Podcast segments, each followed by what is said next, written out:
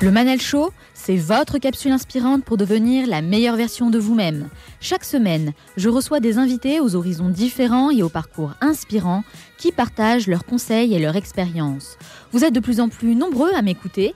Si vous aimez cette émission, n'oubliez pas de vous abonner sur SoundCloud et Apple Podcast. Ça m'encourage beaucoup à continuer.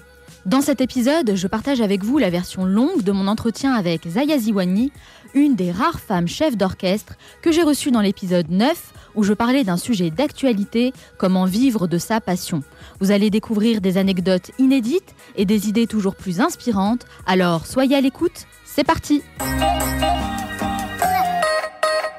Atypique et hors du commun sont souvent les mots employés pour décrire son parcours. Bercée dans la musique dès l'enfance, Très jeune, elle découvre sa passion pour la musique classique et sait qu'un jour elle deviendra chef d'orchestre.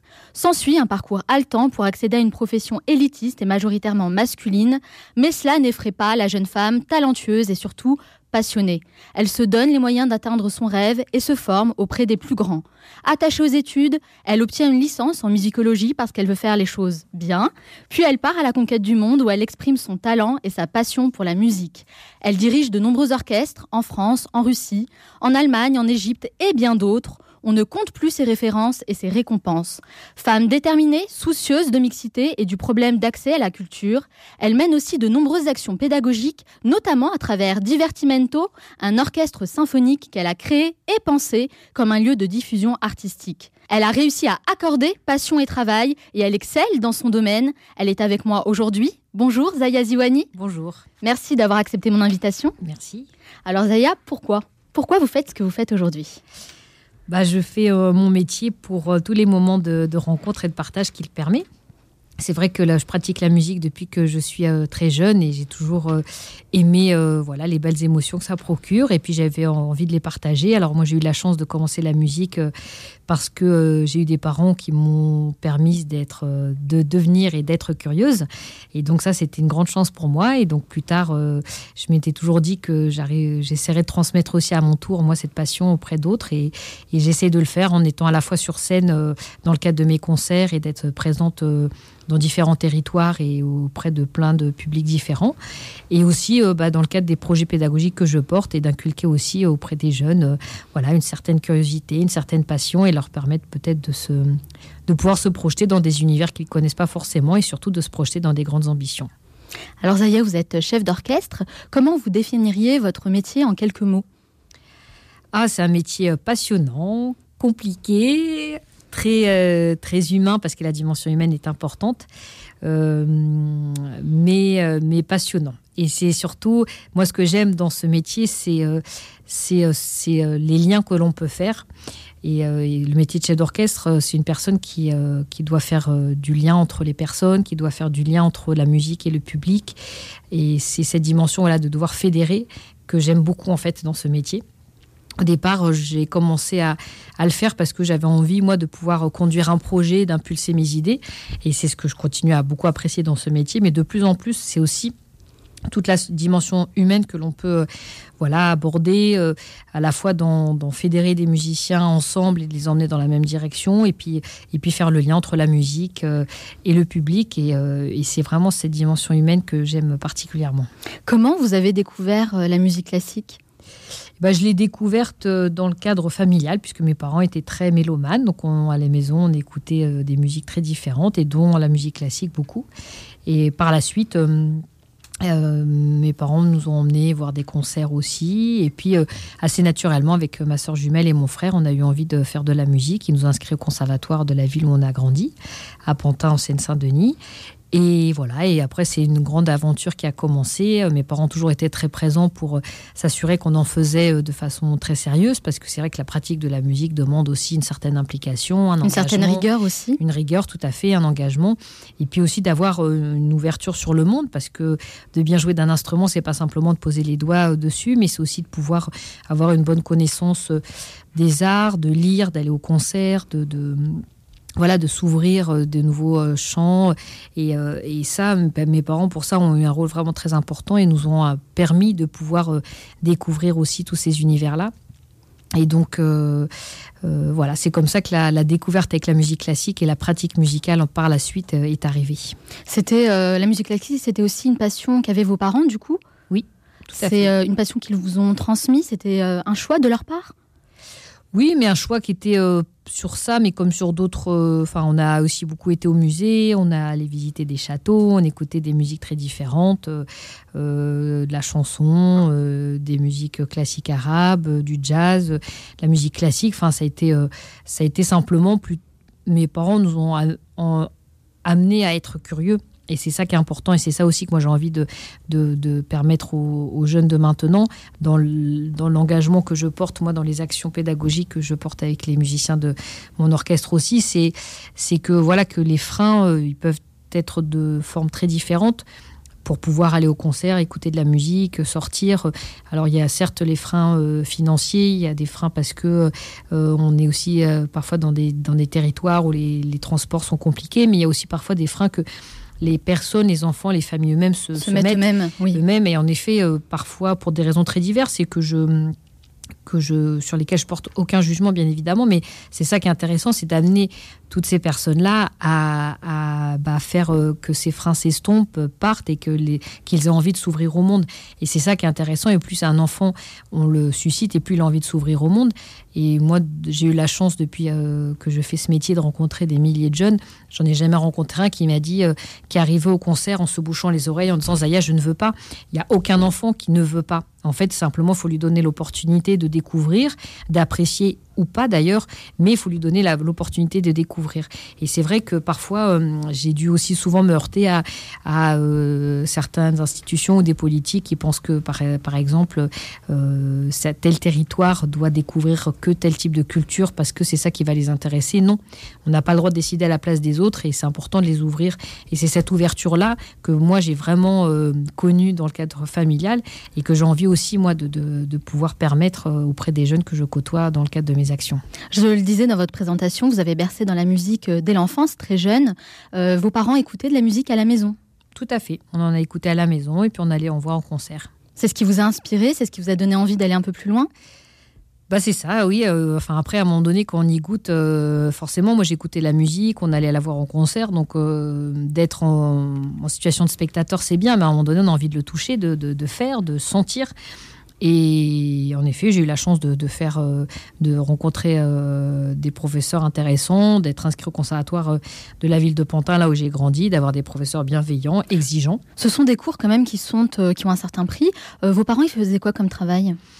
Bah, mes parents, enfin moi j'ai grandi dans un milieu plutôt modeste. Maman, elle s'est elle s'occupait de nous pour nous élever. Et euh, mon père travaillait dans la restauration, donc euh, en effet, ça a un certain coût. Mais maintenant, déjà à l'époque, ça commençait un petit peu aussi. Euh, bah, déjà aussi des choix qu'on fait. Donc ça, mes parents avaient fait le choix aussi de se dire que si on voulait faire de la musique, c'était aussi un engagement à avoir et que bah, peut-être qu'on partait pas forcément en vacances beaucoup, mais on faisait de la musique. Donc c'est aussi des choix éducatifs que l'on fait. Mais après, plus que ça, à l'époque, on a commencé à grandir dans une période où il y avait aussi des politiques publiques qui permettaient aussi euh, de pouvoir y accéder plus facilement. Et maintenant, dans beaucoup d'endroits, il y a euh, des, euh, des, villes, alors malheureusement pas partout, parce que c'est aussi beaucoup lié à, comment les, villes sont administrées, quel, quel maire, qu'est-ce qu'il veut comme politique pour ses, pour ses habitants. En tout cas, on voit une certaine ouverture d'esprit par rapport à ça. Et donc, du coup, beaucoup de villes dans lesquelles, et notamment où je travaille, qui font ce qu'il faut pour que les cours soient très, très abordables, où ils mettent à disposition des instruments.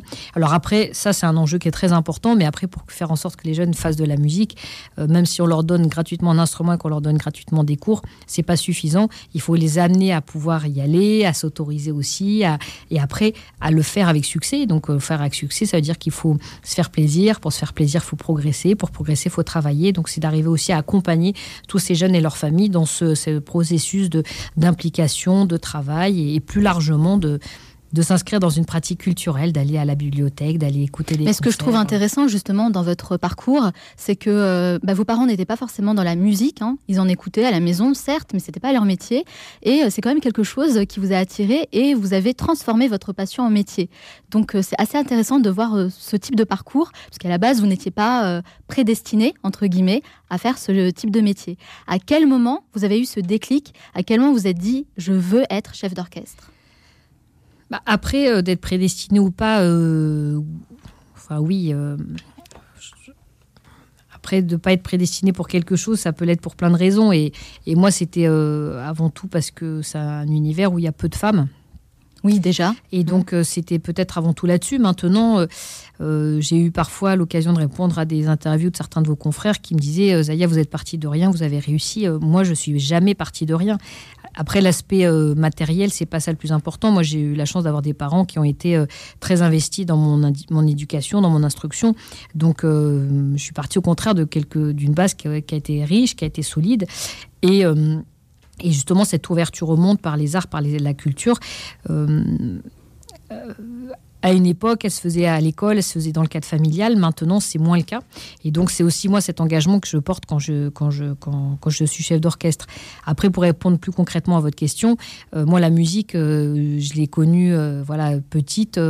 déjà, quand ma mère était enceinte de ma soeur jumelle et de moi-même, on écoutait de la musique, elle en écoutait beaucoup. Donc, voilà. Je, ah oui, donc c'est bercé même dans le ventre de la maman. Ça. Donc, je ne me souviens pas de la première fois que j'ai entendu de la musique, tellement ça a fait partie de mon univers depuis que je suis née. Est-ce qu'on peut dire que la musique, euh, notamment la musique classique, c'est une passion pour vous, clairement? Oui, oui, ah, bien sûr. votre passion? C'est ma passion. Après, euh, c'est vrai que quand j'ai commencé à en faire, euh, bon, c'était pour le plaisir. Quand on a 8-10 ans, on ne sait pas trop ce qu'on va faire plus tard de, de, sa vie. Et mmh. ensuite, ensuite bah, c'est vrai que j'ai commencé à être passionnée. mes parents étaient très très assidus aussi dans notre suivi. Donc, donc du coup, moi, je, je me suis aussi investie, j'ai travaillé beaucoup. Donc, résultat, il y avait des résultats. Donc c'est ça aussi qui fait plaisir, c'est de voir aussi dans l'accomplissement que l'on a. Et d'un seul coup, on a hum, l'accomplissement qu'on réalise et, d'un seul coup, on a un regard différent sur soi-même. Mais c'est quoi justement euh, être passionné, avoir une passion Qu'est-ce que c'est? Ça, veut dire quoi concrètement? Comment ça se matérialise? Comment ça se traduit? Bah, C'est euh, de pas forcément compter, c'est de les, heures qu'on va passer dessus, c'est d'y de, donner tout son engagement, tout son investissement, c'est de, de, dépasser sans cesse ses limites. Enfin une passion, c'est voilà, c'est de, de vivre euh, quelque part, d'être fait pour ça et de vivre pour ça. Et donc, euh, moi, j'ai toujours euh, été quelqu'un de qui avait les pieds sur terre, donc j'ai été toujours aussi très sérieuse dans, dans, les études, parce que c'est vrai que de s'engager dans une carrière artistique, on ne sait jamais vraiment si on va ça nous mène. y parvenir, mm. où ça nous mène, c'est une remise en question quotidienne. Mais on le fait quand même parce qu'on est passionné, qu'on y croit. C'est ça. Et après, c'est aussi prendre des risques. Et mm. c'est ça, c'est qu'à un moment donné, parfois, euh, moi, je rencontre euh, des jeunes ou même parfois des moins jeunes qui, des fois, n'ont pas osé euh, s'engager dans, la, voie de leur passion et qui font autre chose à côté, qui aimeraient bien faire les deux. Et, et moi, je dis toujours, moi, j'ai pris le risque d'être artiste. Alors, c'est aussi un risque, en effet, que l'on prend. À un moment donné, je me suis dit, bon, voilà, je, j'ai me suis créé l'opportunité d'avoir d'autres bagages à côté pour pour, euh, pour être plus solide aussi, mais plus sereine également. Mais, mais à un moment donné, c'est aussi ça, c'est de prendre le risque de s'engager pleinement. Et c'est comme dans une relation amoureuse ou d'amitié euh, ou familiale. C'est-à-dire que si à un moment donné, on ne se donne pas pleinement, il ne faut pas qu'on attende des retours aussi. Et la passion, c'est ça, c'est de donner sans attendre de retour et sans savoir si, si ça va réussir, mais c'est de donner. Et ça, je pense que c'est quelque chose qui est très fort aussi, quand on sait ce pourquoi on donne. Prendre des risques, vous l'avez dit. Quel type de risques ce sont lesquels pour vous? Bah, euh, moi, je me suis engagée euh, dans la direction d'orchestre, euh, alors que c'est un, univers où, il y a encore 20-25 ans, les femmes étaient interdites dans certains orchestres en Europe. Donc, si elles étaient interdites en tant que musiciennes, vous imaginez la, figure emblématique de l'autorité d'un orchestre, c'est le chef d'orchestre. Donc, il y avait encore moins de chances. Et même encore à l'heure actuelle, il y a il y a 20 ans, quand moi euh, j'ai créé mon orchestre, l'Orchestre Symphonique Divertimento, je l'ai créé parce que j'avais envie de développer mes propres idées, mais je l'ai aussi créé parce que je voyais que dans le milieu musical, on n'accordait pas euh, aux femmes la, direction des orchestres. il y a des orchestres nationaux en France euh, dont, qui sont financés par l'État. Il y a 20 ans, il n'y avait pas de femmes chefs d'orchestre à la tête de ces orchestres. Aujourd'hui, il n'y a toujours pas de femmes à la tête de ces orchestres. Donc, moi, j'ai pris le choix Et j'ai pris l'engagement et j'ai pris euh, les responsabilités et les risques de créer cet orchestre. Il n'y a pas un jour qui se passe sans que euh, je prenne à la fois beaucoup de plaisir à, gérer et porter cet orchestre et aussi où ça soit pas compliqué à faire. Et c'est ça aussi, c'est prendre des risques. C'est à un moment donné de dire on s'engage pleinement, on se retrouve devant un orchestre de 80, 100, 120, 300 musiciens. Euh, on est l'objet des, des, regards, des critiques. on moi, il y a 20 ans de ça, j'avais une vision très précise de ce que je voulais de la musique, que ça soit, ça vive pas que dans les grandes salles de concert euh, parisiennes. Vous aviez déjà une vision, en fait. Vous Tout imaginiez déjà et une vision que j'ai, voilà, que j'ai voulu mettre en place. Et, il y a euh, parfois 15-20 ans de ça, euh, soit certains dans le milieu musical n'y croyaient pas, voire certains en rigolaient. On vous a déjà dit, mais, mais non, mais tu n'y arriveras jamais? Tout à fait. Oh, bah, ça, je l'ai entendu plein de fois. Plein de fois, hein. j'imagine, oui. Je, que je n'arriverai jamais à être chef d'orchestre, que mon orchestre. Mais qu'est-ce qui vous a donné envie d'être euh, chef d'orchestre Ou bah, qui Peut-être une personne qui vous a bah, inspiré euh, Moi, enfin, c'est d'avoir été euh, musicienne. J'ai fait de l'orchestre, donc le fait d'avoir été dans l'orchestre, ça m'a vraiment amené à intégrer un univers que j'ai trouvé fantastique à, vivre de l'intérieur. Et puis, du coup, bah, en vivant de l'intérieur, j'ai découvert autour de moi tout ce qui se passait. Et d'un seul coup, je me suis dit, bah tiens euh, c'est qui cette personne devant moi qui nous conduit, qui nous emmène dans la même direction? Et j'ai commencé à m'intéresser plus précisément au métier de chef d'orchestre. Euh, parfois, j'appréciais ce qu'on nous donnait comme recommandation, parfois pas. Et je me disais, tiens, si j'étais à la place, je ferais différemment. Et je me suis dit, bah, pour pouvoir faire différemment, il faut, être légitime. Et donc, j'ai commencé à, étudier les partitions que le chef d'orchestre voilà, avait. on appelle ça des conducteurs d'orchestre, c'est-à-dire qu'il y a toutes les parties de tous les musiciens dans un orchestre. Et donc j'ai commencé à les étudier. Et voilà, et un jour, euh, il y a un concert euh, où il manquait un chef d'orchestre. On m'a demandé, j'étais au conservatoire, on m'a dit tiens, Zaya, t'es dégourdi, est-ce que tu voudrais pas diriger cette œuvre-là? Et moi, j'avais déjà l'habitude de lire les partitions de, de chef d'orchestre, mais je vous parle de ça, moi j'avais 13-14 ans, donc j'étais déjà. Vous étiez déjà très jeune, oui, oui, Et donc ça a été une première expérience, et là je me suis dit, c'est ça que je veux faire. Et d'un seul ah, on vous a donné cette opportunité à, à, 13-14 ans, donc au conservatoire où j'étais. Et du coup, et là, vous êtes dit, je veux diriger, je veux être ça. chef. Et pour moi, ça a été tout de suite, je me suis pas posé la question, je savais que c'était ça que je voulais faire. Après, je savais que ça, ça serait un long chemin, qu'il fallait aussi euh, avoir d'autres voies parallèles pour y parvenir, qu'il y avait encore beaucoup de, choses à apprendre. Vous aviez déjà cette prise de conscience et cette maturité à 13 ans? Bah écoutez, euh, ce serait mentir que de vous dire non. Après, euh, j'avais aussi cet âge-là de 13 ans, donc avec toute la naïveté, l'insouciance qu'on peut avoir, mais aussi j'avais envie de ça. Et donc, comme je vous le disais tout à l'heure, quand on est passionné, on compte pas, on s'investit. c'est vrai que moi, j'ai pas, j'ai pas beaucoup été au cinéma, j'ai pas beaucoup été Enfin, j'avais, je m'amusais avec mes amis, mais pas autant de fois que d'autres avaient, avaient. Mais j'avais des concessions à faire. Il y a beaucoup de concessions à faire, mais c'est comme aussi les sportifs euh, qui s'entraînent des heures et des heures, mais en même temps ils s'épanouissent dans leur sport. Moi, je m'épanouissais dans ma musique, donc on, y trouve un équilibre.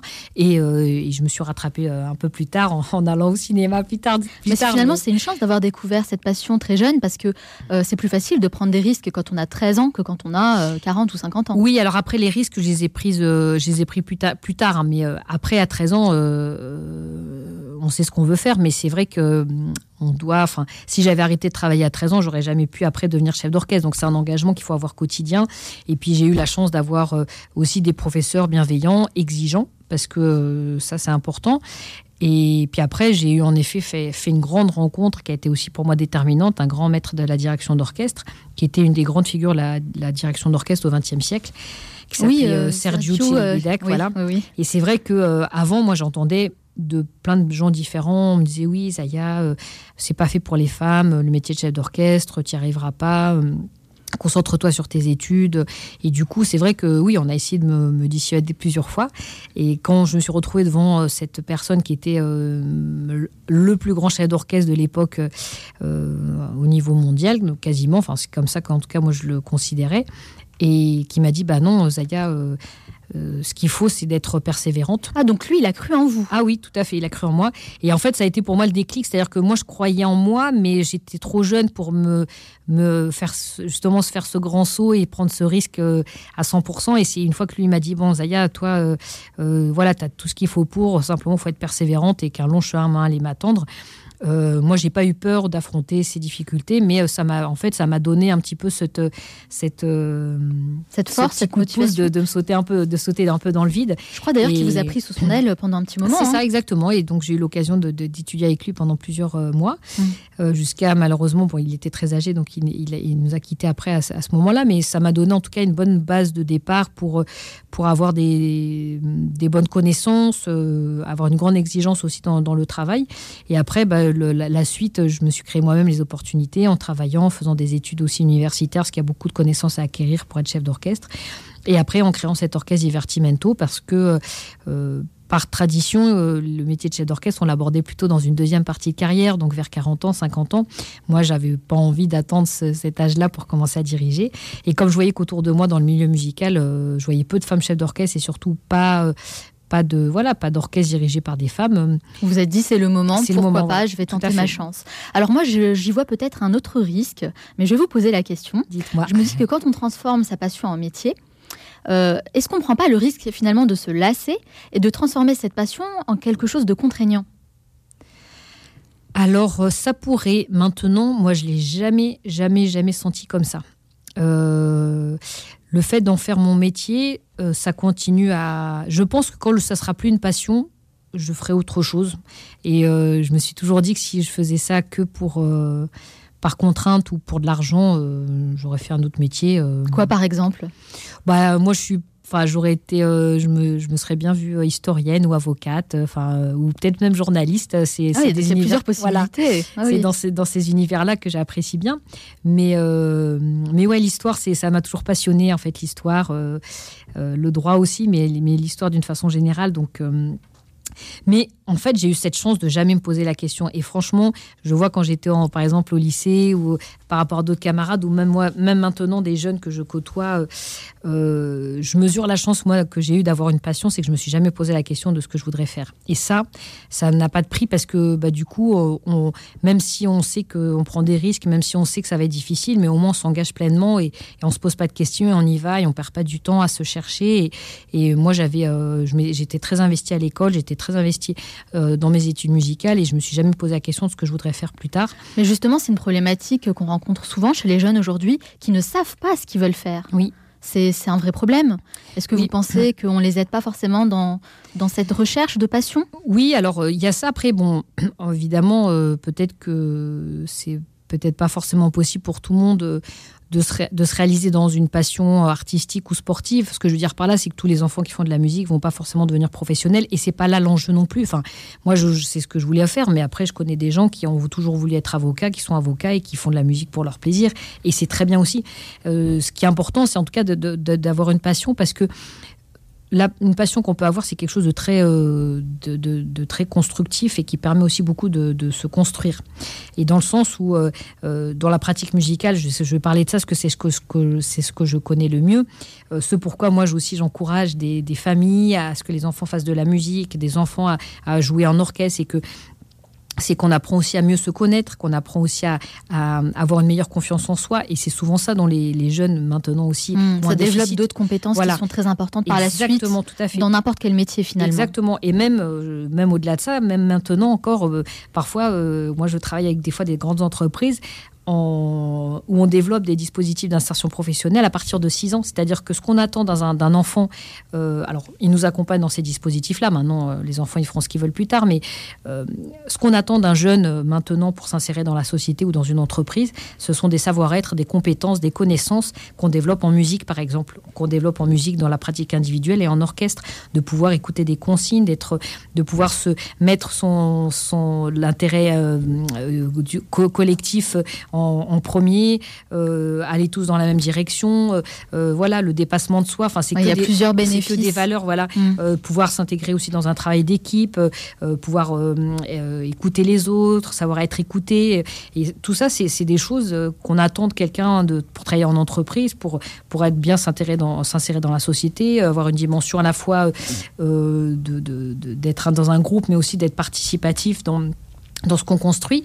Et tout ça, c'est ce qu'on attend maintenant d'un jeune dans la société. Donc nous, c'est des choses qu'on travaille en musique. Donc euh, quelque part, d'avoir une passion, ça sera quelque chose de très constructif. Et il y a, des, il y a aussi des compétences en termes d'autonomie, en termes de, de, méthodologie qu'un enfant, une fois qu'il ça permet en tout cas de s'accomplir soi-même. Ça, c'est une certitude. Et, c'est vrai qu'on a vu beaucoup de jeunes, nous, dans les projets qu'on a fait, même s'ils ne sont pas forcément devenus avocats, euh, euh, des grands violonistes, médecins, mais qui se sont réalisés dans d'autres voies qui sont tout aussi honorables, mais parce qu'ils avaient envie de, s'engager. Ils voulaient être infirmiers, ils voulaient être éducateurs, ils voulaient être enseignants, ils voulaient être profs de sport. Et ben ils ont fait ce qu'ils voulaient faire. Et c'est ça qui est important, c'est de pouvoir faire ce que l'on veut faire et de s'en donner les moyens. Et après, bah, quand on s'investit à l'école, quand on s'investit en tout cas dans, un, dans une autre discipline, et ben ça nous offre aussi des ressources supplémentaires qui permettent de pouvoir arriver à, ces objectifs. En tout cas, vous en parlez avec passion et avec les mains. Ça, c'est peut-être la chef d'orchestre. vous, ne vous ne la voyez pas, mais moi, euh, moi j'adore. C'est un très beau spectacle. Merci.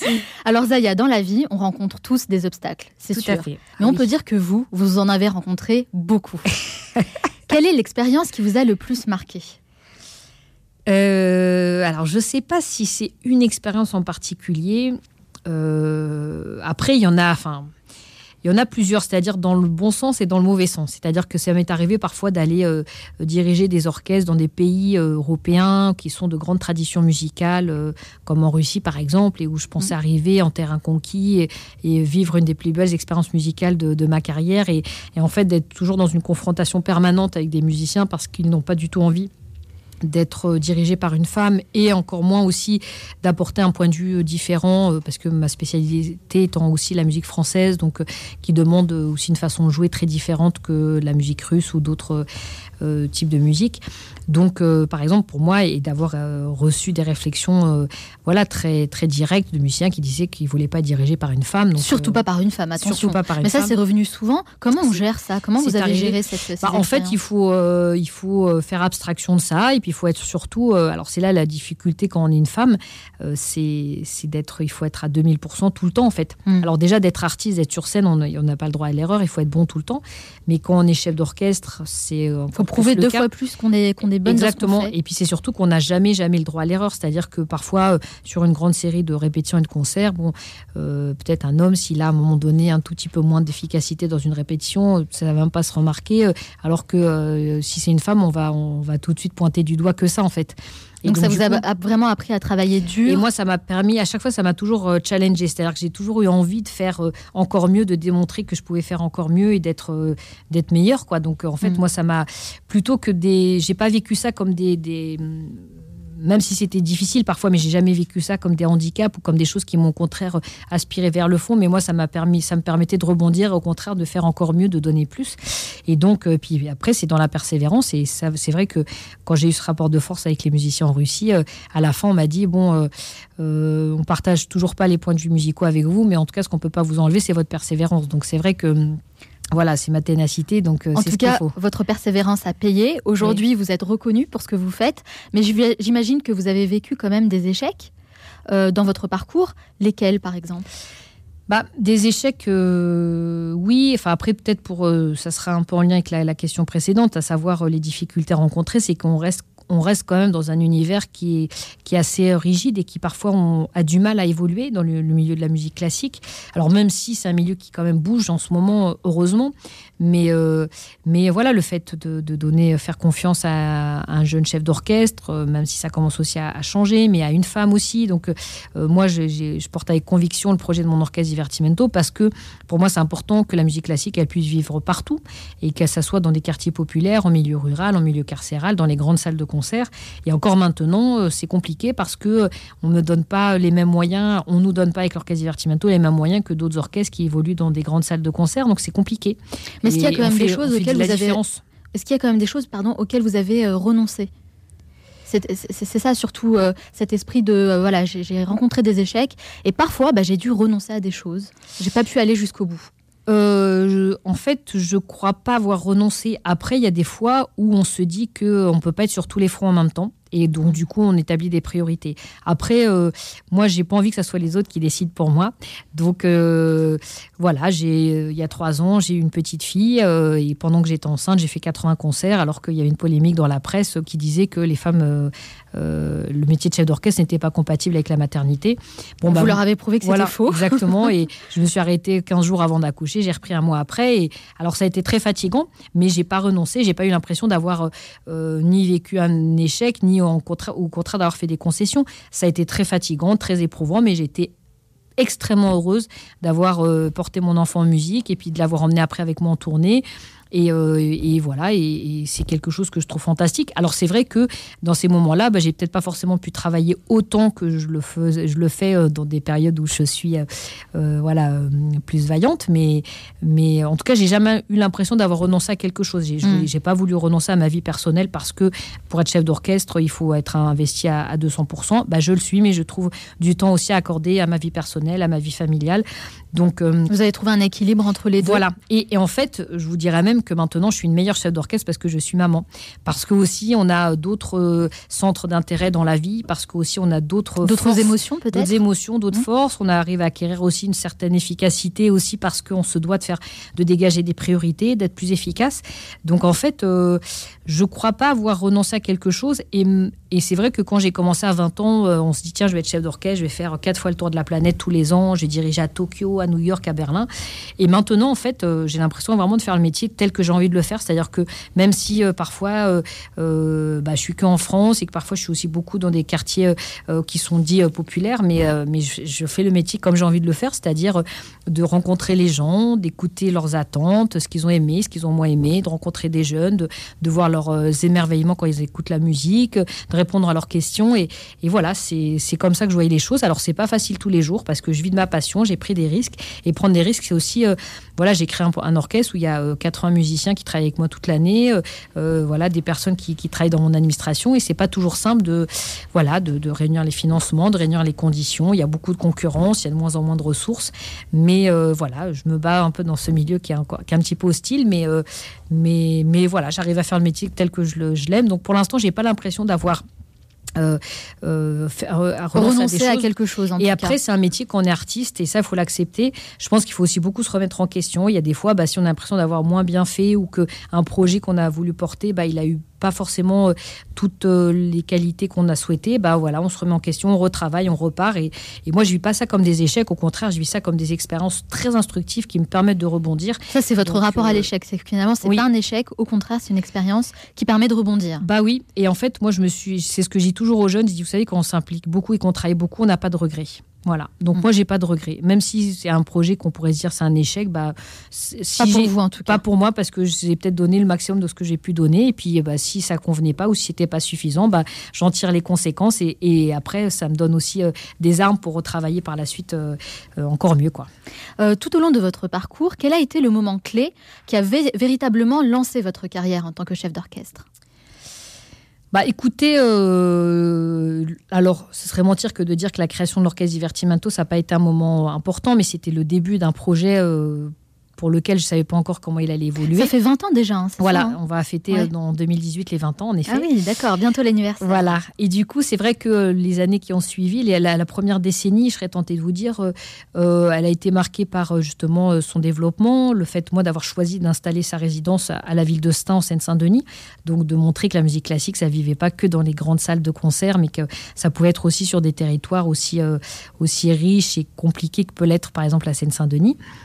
Et euh, c'est vrai qu'en 2010, on a fait un grand concert à la Cité de la musique de Paris euh, en février, et c'était euh, le moment où vraiment, ça, pour moi, ça a été un tournant dans cet orchestre parce que on est sorti un peu des lieux qu'on pourrait dire confidentiel dans le milieu de la musique classique, même, pour, même si pour moi je ne fais pas du tout différence entre une salle de concert et une autre, même si euh, on a Stein un jour et à la Cité de la Musique ou à la Philharmonie de Paris euh, ça change tout le temps. Ça, ça change tout le temps et c'est pas parce qu'une salle elle est plus prestigieuse sur le papier que, que ça va être plus, plus, plus intéressant et que l'autre moins intéressant.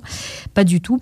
Mais c'est vrai que c'était euh, aussi un moment où bah, les 10-12 ans qui venaient de passer, ça a été un, un moment de montrer ce travail-là aussi à des publics qui habituellement venaient pas aussi nous voir dans ces, dans ces territoires-là, au milieu musical aussi plus identifié. Et ça, ça a été un moment où l'orchestre a, vraiment une place dans le paysage musical Vous avez réussi à porter vraiment votre message au-delà des frontières qu'on a l'habitude euh, d'avoir dans ce milieu-là. C'est ça, exactement. Et puis euh, surtout au-delà des, territoires, en tout cas dans lesquels nous on était implantés et sur lesquels on sortait pas trop.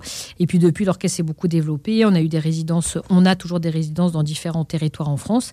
Et puis, euh, et puis voilà. Et on a eu pendant quelques années aussi l'occasion de développer une coopération entre l'orchestre symphonique Divertimento et l'orchestre national d'Algérie. Donc pour moi, ça a été aussi une grande richesse. Oui, parce que vous êtes d'origine algérienne. Voilà. Et euh, du coup, en 2010, euh, euh, enfin, une grande partie de l'orchestre Divertimento m'a accompagné en Algérie pour un grand concert où il y avait 60 musiciens français, 60 musiciens algériens. Et pour moi, ça a été un des moments les plus symboliques et emblématiques de, de, ma carrière. Et en 2012, on avait fait l'ouverture de la saison de la Cité de la musique de Paris, dans cette, celle que j'adore que j'aime beaucoup et que et que dans laquelle il est très plaisant de jouer. Et on avait fait tout un programme justement sur la relation entre la France et la musique, euh, alors entre la France et l'Algérie en musique, pardon. Et, euh, et, voilà. Et pour moi, ça a été, euh, ça n'a pas été un tournant dans ma carrière, mais ça a été un tournant en tout cas dans dans moi ce que comment je pensais la musique, dans mon et engagement. Votre accomplissement aussi, j'imagine. Mon accomplissement, voilà. Qu'est-ce que vous ressentez quand vous êtes sur scène et que vous dirigez comme ça un orchestre? Eh ben, on sent beaucoup de plaisir, de la puissance aussi, hein, parce que quand vous êtes à la tête de oui. 100, 120 musiciens... C'est ce qui vous plaît aussi, ça, hein, quand même. Hein. Oui, oui, c'est vrai, c'est de, se dire qu'on façonne quelque chose. Donc après, de, voilà, c'est le fait de, voir se réaliser la chose, la chose que l'on façonne. Donc ça, c'est sûr que c'est très, c'est ce sentiment en effet de, puissance, euh, mais de voir la chose se réaliser, pas juste la puissance pour en avoir. Enfin, c'est pas très, très intéressant comme ça, mais, mais en effet, un sentiment de puissance, un sentiment de satisfaction. Euh, parfois, il y a beaucoup d'adrénaline aussi parce que bah, le fait justement que tout, il y a beaucoup de gens. Euh, en juin dernier, j'ai fait un concert euh, car, qui était en, à, Lille, au stade Pierre-Mauroy, où j'avais au bout de ma baguette plus de 11 000 artistes. Ah, 11 000 Voilà, c'est juste qu'à un moment donné, voilà, il y a, y a tout un résultat musical qui dépend de vous. Et c'est vrai, ce qui est assez rigolo et ce que moi, parfois, j'apprécie aussi particulièrement dans mon métier, c'est qu'au au tout début du concert, moi, je suis dans la loge et l'orchestre rentre sur scène, s'installe il s'accorde, donc le, public applaudit, et après il y a quelques secondes où il se passe rien. Et euh, l'orchestre attend l'entrée du chef d'orchestre, le public attend l'entrée du chef d'orchestre. Et puis, euh, puis moi, je suis là dans ma loge, et, enfin dans, dans les coulisses, et puis j'attends de rentrer sur scène. Et, et en fait, je rentre sur scène et les gens applaudissent. Et c'est vrai qu'ils applaudissent alors que j'ai encore rien fait. oui. Et donc, euh, et c'est vrai que ça. Et c'est ça. Ça, ça vous surprend Ça, en fait, ça me surprend pas. Mais à la fois, j'adore ce moment et en même temps, c'est le moment qui, qui, donne un peu les palpitations. Mais, mais en même temps, moi, je fais ce, ce métier pour vivre aussi ces moments-là. Et c'est vrai qu'en effet, il y a une certaine euh, émotion. Et puis, j'arrive sur, sur l'estrade. Et l'estrade, moi, j'ai l'impression que c'est vraiment mon, mon, univers. Je peux être un petit peu d'une nature plus réservée dans la vie de tous les jours. Moi, quand je suis sur, à l'estrade, j'ai pas du tout euh, peur de m'adresser aux musiciens j'ai pas du tout peur de, gérer une répétition. Après, c'est vrai que quand on doit donner un départ et que à tout l'orchestre et que euh, la réussite de, de, la cohérence du morceau, elle tient à la précision de vos gestes et que vous devez vous être hyper Il y a une pression, hein. il y a une grande pression. Et cette pression-là, en effet, bah, euh, c'est du trac qui est bénéfique, mais qui est nécessaire et qui est normal en fait. Qu'est-ce qui vous plaît le plus vous dans votre métier? Bah, c'est euh, bah, ce qu'on disait tout à l'heure. C'est d'être sur scène et c'est de. Enfin, c'est oui, c'est d'être sur scène, c'est de diriger, c'est de vivre les belles émotions. Enfin, quand Cet échange que vous avez avec le public. C'est ça, avec le public, avec l'orchestre. Euh, euh, en fait, c'est un échange d'énergie, c'est-à-dire que le chef d'orchestre, il doit donner de l'énergie aux musiciens pour qu'il en dégage aussi. On sent le public aussi derrière qui parfois porte les choses. Euh, J'imagine que l'atmosphère doit être assez particulière hein, dans ce type de salle. C'est exactement ça, et donc du coup, euh, c'est vrai qu'on le sent ça. On, sent qu'on est porté, et, et, et moi j'aime beaucoup, j'aime bien ça pour pour pour voilà j'aime être sur scène. Enfin, c'est vraiment mon univers, c'est mon endroit à moi. Et à contrario, qu'est-ce qui vous plaît le moins? Parce qu'il y a sûrement des choses qui vous plaisent pas vraiment beaucoup, non? Oui, ah oui, non, mais bien sûr. Alors après, bon, il y a dans tout l'aspect euh, peut-être de, de, la gestion de cet orchestre et de bon, voilà, il faut, faut, faut aller euh, convaincre des personnes de, de, nous, de nous accompagner dans le projet, euh, d'aller chercher des financements. Alors, c'est pas ah que j'aime chercher les financements, ça c'est pas que j'aime pas, c'est que que des fois, euh, des fois c'est juste que j'ai, ouais, en effet, il y a des fois j'ai pas envie. Alors après, bon, mais la plupart du temps, enfin, je, je dis ça et d'ailleurs j'en profite pour remercier tous nos partenaires, mais mais on est, je suis bien accueillie, donc c'est quelque chose que je, malgré tout, que j'aime faire aussi parce que je rencontre des gens aussi passionnants à leur niveau et passionnés là où ils sont. Mais mais il y a des moments où en fait j'ai besoin de me concentrer plus sur la musique et j'ai besoin aussi, par ailleurs, pour que ce projet continue à tourner, bah, d'être présente à d'autres à d'autres endroits et c'est pas forcément toujours évident de d'alterner d'une casquette à l'autre et c'est ça qui est, qui est, parfois le plus difficile pour moi. Mm. Et, et de, de, si j'étais disponible, si je faisais que de la musique tout le temps, mais je serais la femme la plus heureuse du monde. Je suis très heureuse, mais il y a des moments, c'est vrai qu'il faut que je navigue entre euh, aller défendre tel projet, aller euh, défendre tel budget, aller euh, agencer ça et ça. Et des fois, c'est pas toujours simple, voilà, à coordonner. tous ces aspects-là de la vie de Vous faites quand même beaucoup, beaucoup de musique. Ça vous prend combien d'heures environ par semaine? Bah écoutez, ça dépend d'une semaine à l'autre. Après, si on faisait une moyenne sur l'année, c'est Vous avez déjà essayé de compter, non? Bah, je dois être peut-être en, répétition et en concert, euh, peut-être l'équivalent d'une vingtaine d'heures par semaine. D'accord. Voilà. Après, euh, quand vous êtes trois heures, par exemple, euh, moi je fais maximum deux fois trois heures dans la journée. Et euh, mais c'est comme si, enfin moi, des fois, je ressors après au des trois heures, j'ai l'impression d'avoir couru de, marathon, quoi. C'est-à-dire que c'est à la fois, bon, en tant que chef d'orchestre, on est debout, on, donne beaucoup d'engagement. Alors bon, je dis ça en toute humilité. Hein. Il y a des personnes qui ont des métiers qui sont très prenants physiquement, donc euh, je vais certainement pas me plaindre. Mais c'est un métier dans lequel il faut avoir beaucoup de concentration, beaucoup d'engagement. Donc c'est pas forcément euh, les mêmes trois heures que si on était peut-être assis derrière un bureau sans forcément d'enjeu particulier. Donc c'est vrai que c'est fatigant, très physiquement, euh. physiquement qui doit, qui est très endurant aussi, mm. et sur lequel voilà, il faut, faut être bien dans ses baskets, il faut être bien, bien, euh, voilà, bien pour pouvoir le, le, faire quoi. On dit que pour être expert dans un domaine, il faut environ 10 000 heures de pratique. Est-ce que vous vous, considérez comme une experte aujourd'hui? Ah oui, oui, euh, les 10 000, je les ai largement. Après, largement, après, enfin, 10 000 expertes si on estime qu'on parle de, par rapport quantitativement à ce nombre d'heures. Après, je pense être experte dans certains domaines. Après, l'avantage de dans le, dans le métier de chef d'orchestre et qu'on est artiste, c'est qu'on apprend toute sa vie. C'est qu'à la fois, on s'enrichit, on, on, mûrit tout au long de la vie, mais en même temps, on continue à apprendre toute la vie. Et je pense que c'est ça qui fait que pour être chef d'orchestre, à la fois, c'est un métier qui est très grisant où euh, voilà, on voyage toujours dans des bonnes conditions, on est toujours très bien considéré, mais c'est aussi un métier où il faut beaucoup d'humilité. Et c'est quelque chose que j'ai appris euh, dans mon éducation, que j'ai appris aussi avec euh, le professeur de direction d'orchestre et euh, c'est vrai que nous, on est là pour restituer une œuvre qui a été écrite par un grand compositeur. Il euh, ne faut pas euh, mettre sa vision des choses en premier, alors que c'est la vision du compositeur qu'on doit honorer le plus possible. Et puis surtout, on, doit on travaille aussi avec des musiciens. On n'est pas là à dire toi tu fais ça, toi tu fais ça. Enfin, on doit aussi construire un travail ensemble. Donc c'est vrai qu'il faut être très humble par rapport à ça. Et, et donc, du coup, ça fait combien d'années environ maintenant que vous ah êtes chef, d'orchestre? Ça doit faire euh, plus de 20 ans, c'est ça Ça? fait 20 ans et donc du coup par rapport à ça, enfin, on est dans une démarche où on apprend tout le temps, donc il y a quand même certains. Je sais qu'il y a des, des, des des répertoires sur lesquels vraiment moi je suis en effet spécialisée, le 19e siècle, le 20e siècle, la musique française, la musique espagnole, la création contemporaine. Et, euh, mais, euh, mais en même temps, même si je suis experte, euh, j'apprendrai toujours parce qu'il y a des œuvres qui sont peut-être pas encore créées, je vais diriger demain et où je vais me retrouver devant des situations que je connais pas, donc je vais être. C'est aussi le côté passionnant finalement du métier, hein, c'est de toujours apprendre. Exactement. donc ça fait plus de 20 ans que vous êtes chef d'orchestre. Quels sont les principaux enseignements que vous en avez tirés? Et ben, euh, et ben que ça vaut le coup de s'engager dans, quelque chose en lequel on croit. Parce que euh, si, euh, même si ça a été très difficile, même si aujourd'hui ça reste encore très difficile, si je devais refaire le choix de le faire, je le ferais. Donc ça, c'est quelque chose qui est fantastique pour ça. Et c'est ce que, voilà, moi j'essaie de transmettre auprès des plus jeunes à ma mesure, parce que ma fille est très petite pour l'instant, mais d'essayer de lui, faire voilà, ressentir, c'est que c'est important de, voilà, de, s'engager et que si on veut quelque chose, on peut. Et qu'on n'a pas, c'est pas les autres qui peuvent nous dire euh, si on a le droit de le faire ou de décider. C'est nos limites, euh, voilà. tout est possible. Everything is possible, comme diraient les anglo-saxons. Exactement, c'est exactement ça. Il faut s'en donner les moyens, mais, mais tout est possible. Et, et voilà, c'est peut-être le, la première leçon que, que je pourrais tirer de, de, de, tout cette, de cette partie de, de ma vie. Vous avez l'impression, vous avez le euh, sentiment que vous avez réussi votre vie?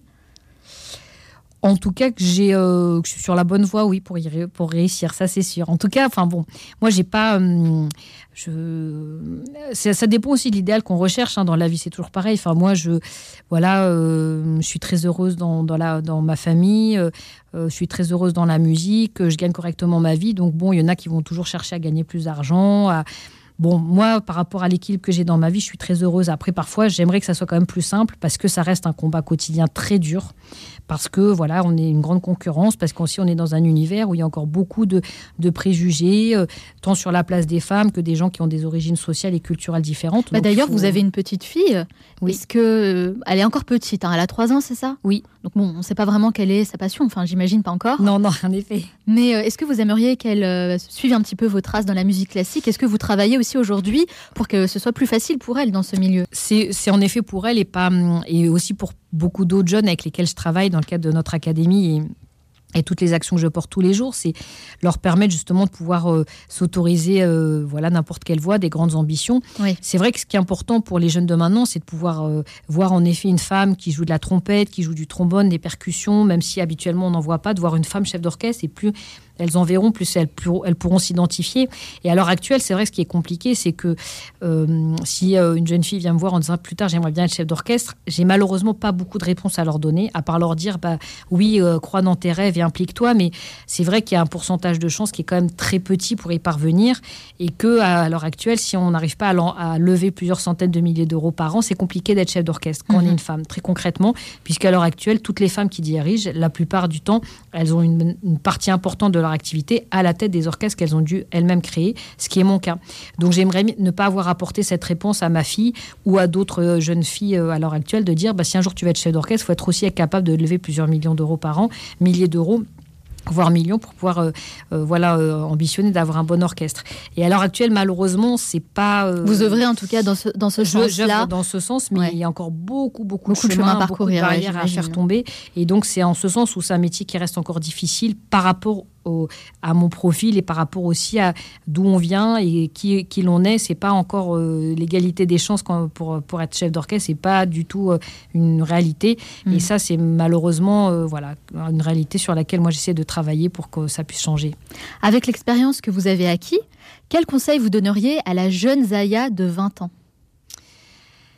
Eh ben d'être euh, bah, d'être comme enfin d'être comme elle est c'est-à-dire euh, d'avoir une euh, toujours une nature bienveillante et confiante. Ça c'est quelque chose.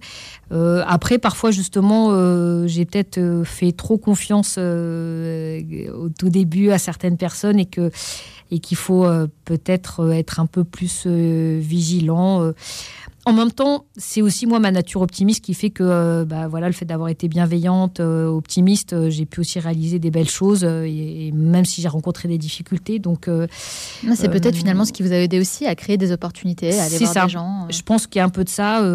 après, peut-être que si vous, vous, me réinvitez dans quelques semaines, que j'aurai un peu plus le temps de réfléchir à cette question. Ah, je pourquoi pas hein. mais, mais là, comme ça, tout de suite, maintenant, je, serais tentée de vous dire ouais, de continuer à être, à être plutôt confiante dans dans la nature humaine et dans la vie. Voilà. Ça, c'est parce qu'il y a des moments où vraiment ça a été difficile.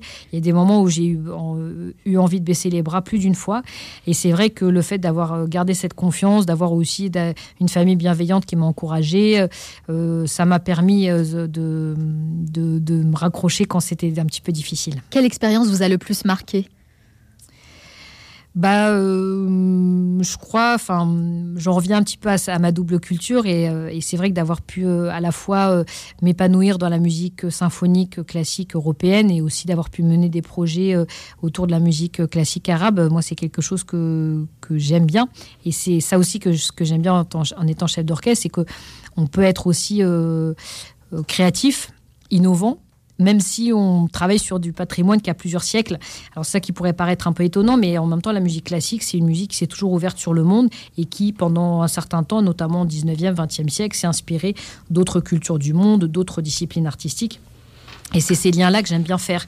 Et du coup, il y a aussi des compositeurs qui se sont inspirés euh, de l'Algérie, l'Afrique du Nord, d'autres, d'autres continents ou d'autres pays dans le monde. Et, euh, et du coup, bah, d'avoir pu, à un moment donné, réunir justement, moi, je suis Aya Ziwani parce que je suis française et que je suis algérienne, parce que je me nourris de cette double culture et qu'au contraire, c'est pas quelque chose qui, qui est angoissant, c'est quelque chose de riche. Et moi, c'est ça, c'est la richesse des rencontres que j'ai envie de montrer dans la musique. Moi, je suis née de cette richesse-là.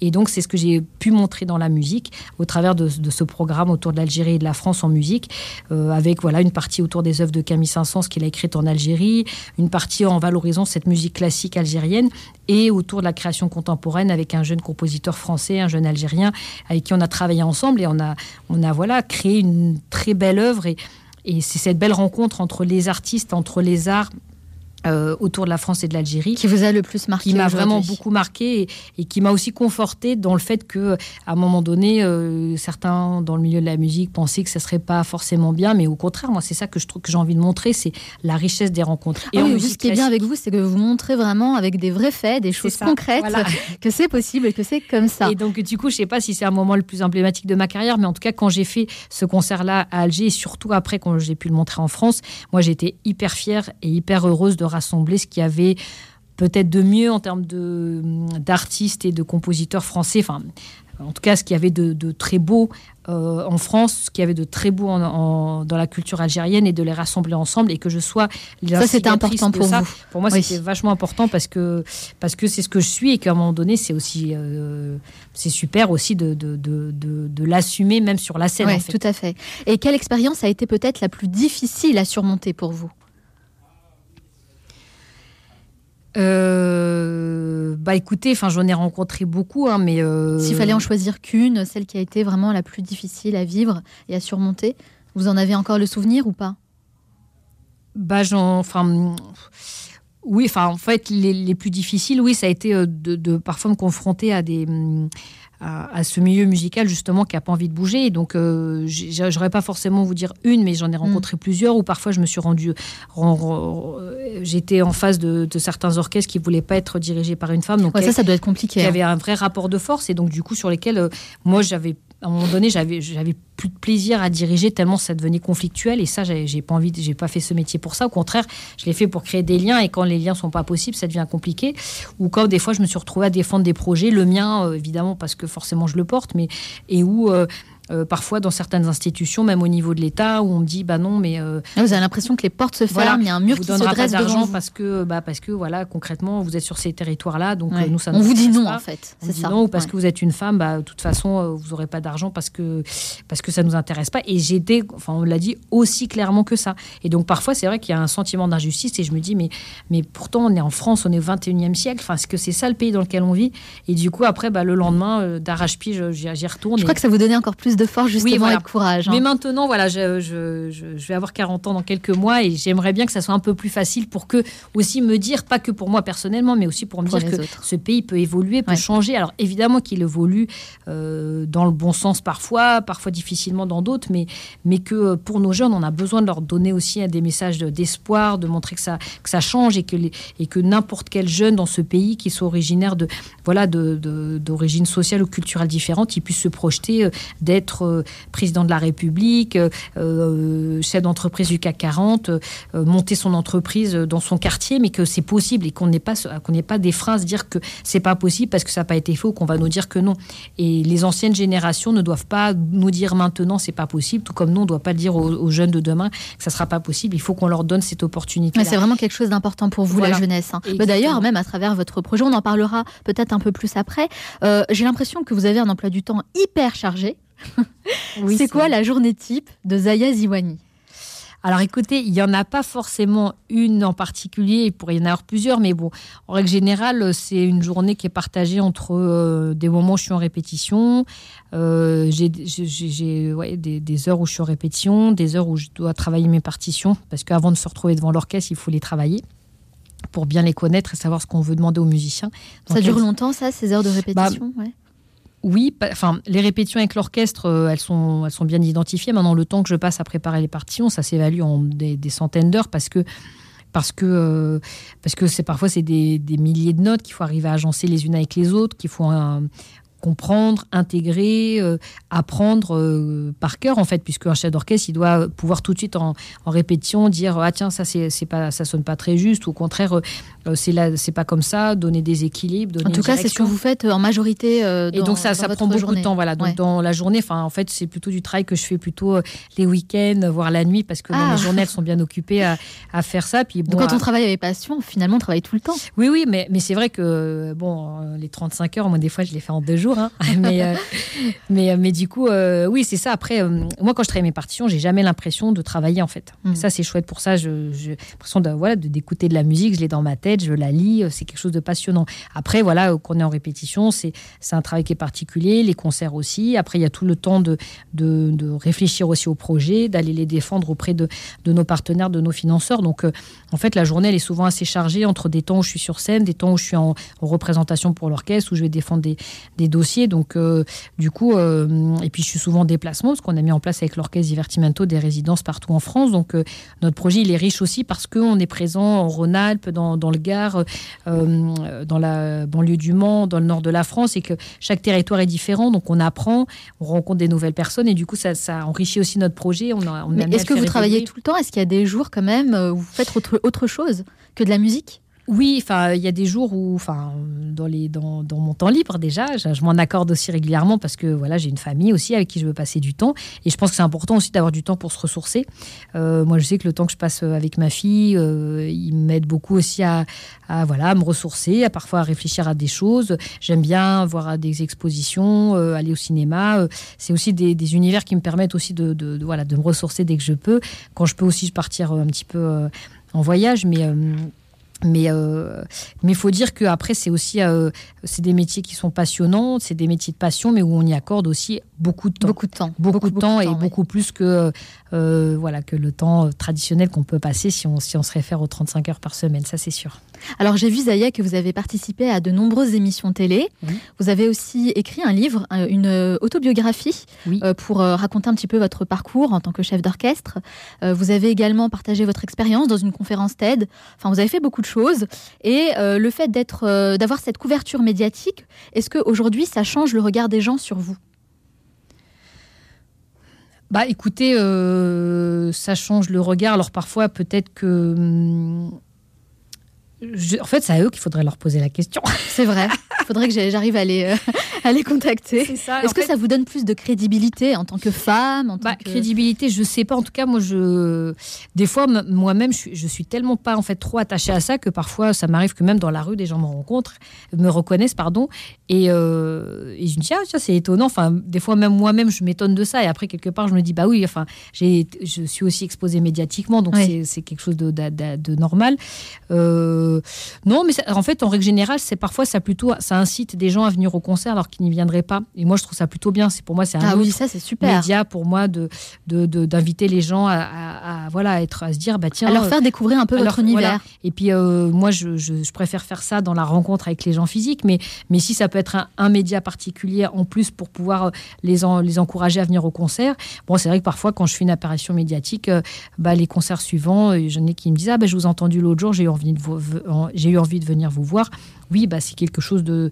Euh, c'est un peu le sentiment que j'ai eu en fait. Hein. J'ai l'impression que vous rendez accessible un univers qui ne l'est pas forcément au premier abord. En fait, c'est bah, vraiment ça. Oui, bah, c'est en fait c'est aussi ça que j'ai envie. En fait, c'est aussi c'est mon travail. J'ai envie que ça soit partagé et qu'on se dise que peut-être. Euh, voilà, dans 10-20 ans, euh, dans les endroits comme là où je travaille à Stein, par exemple, bah, qu'on dise aussi facilement, tiens, je vais aller écouter un concert de musique classique à Stein qu'à l'Opéra de Paris, par exemple. Justement, comment vous vous voyez dans 10-20 ans?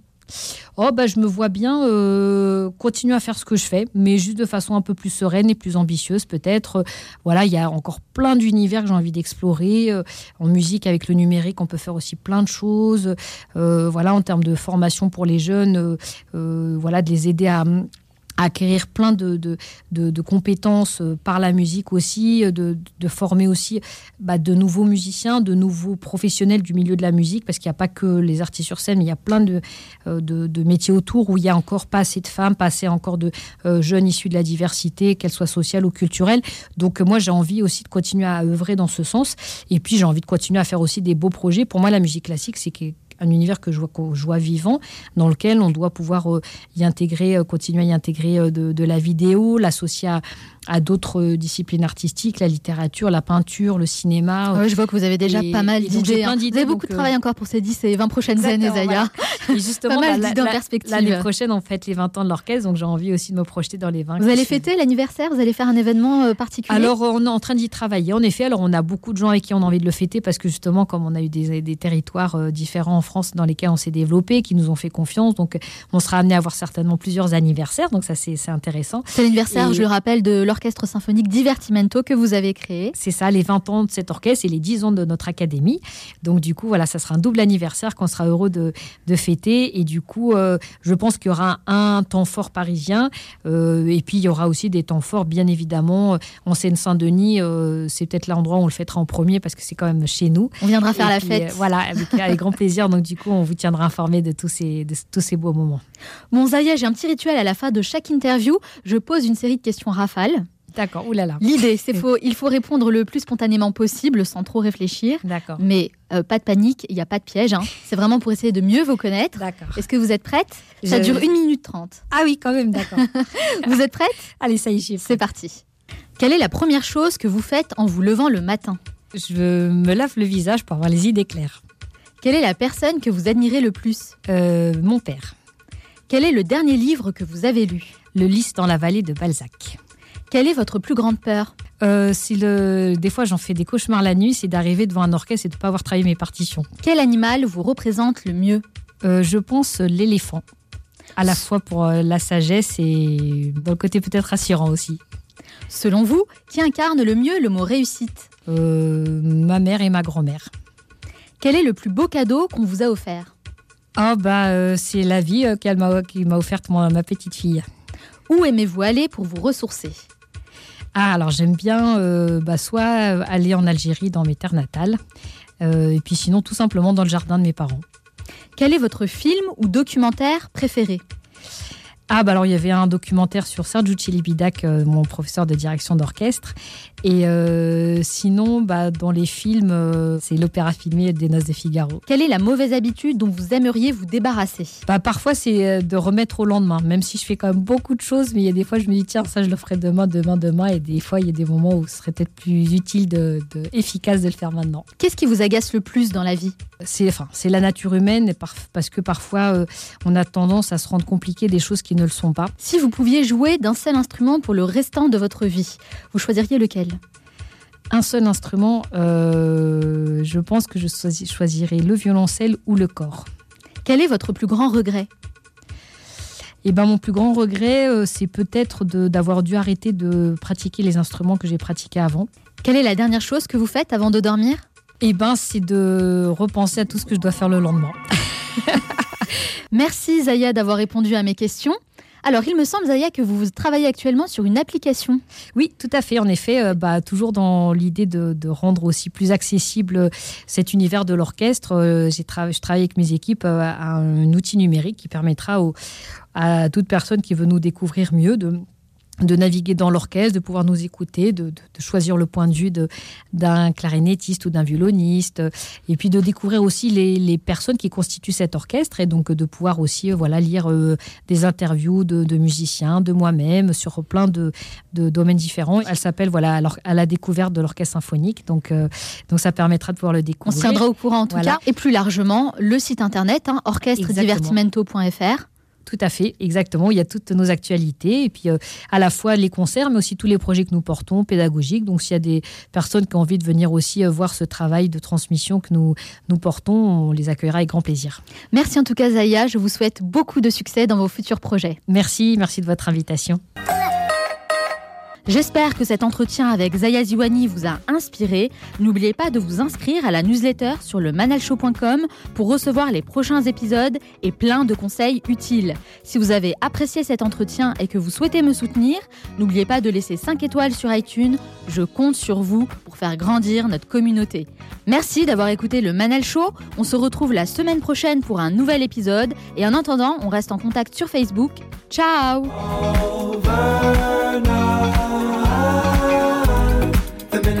was thinking to hold you back, the moment I was wishing it's overnight.